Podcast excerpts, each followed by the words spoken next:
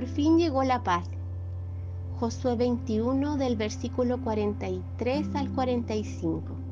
Así que el Señor le entregó a Israel toda la tierra que había jurado darles a sus antepasados, y los israelitas la tomaron para sí y se establecieron en ella. Y el Señor les dio descanso en todo el territorio, tal como se lo había prometido solemnemente a los antepasados de ellos. Ningún enemigo pudo hacerles frente, porque el Señor los ayudó a conquistar a todos sus enemigos. Ni una sola de estas buenas promesas que el Señor le había hecho a la familia de Israel quedó sin cumplirse. Todo lo que él había dicho se hizo realidad.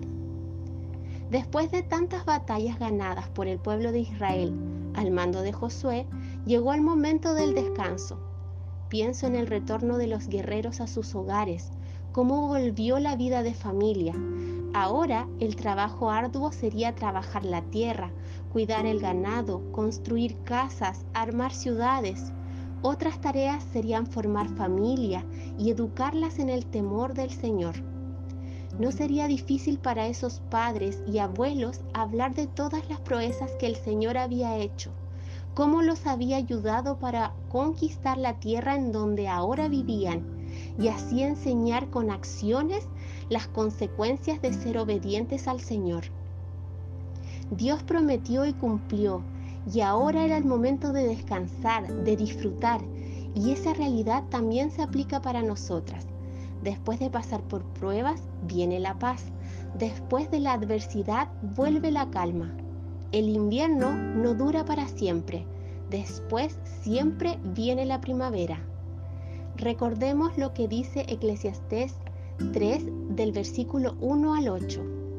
Hay una temporada para todo, un tiempo para cada actividad bajo el cielo, un tiempo para nacer y un tiempo para morir, un tiempo para sembrar y un tiempo para cosechar, un tiempo para matar y un tiempo para sanar, un tiempo para derribar y un tiempo para construir, un tiempo para llorar y un tiempo para reír, un tiempo para entristecerse y un tiempo para bailar, un tiempo para esparcir piedras y un tiempo para juntar piedras, un tiempo para abrazarse y un tiempo para apartarse, un tiempo para buscar y un tiempo para dejar de buscar, un tiempo para guardar y un tiempo para botar, un tiempo para rasgar y un tiempo para remendar un tiempo para callar y un tiempo para hablar, un tiempo para amar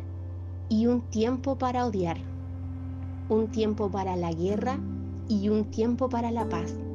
Qué hermosa porción.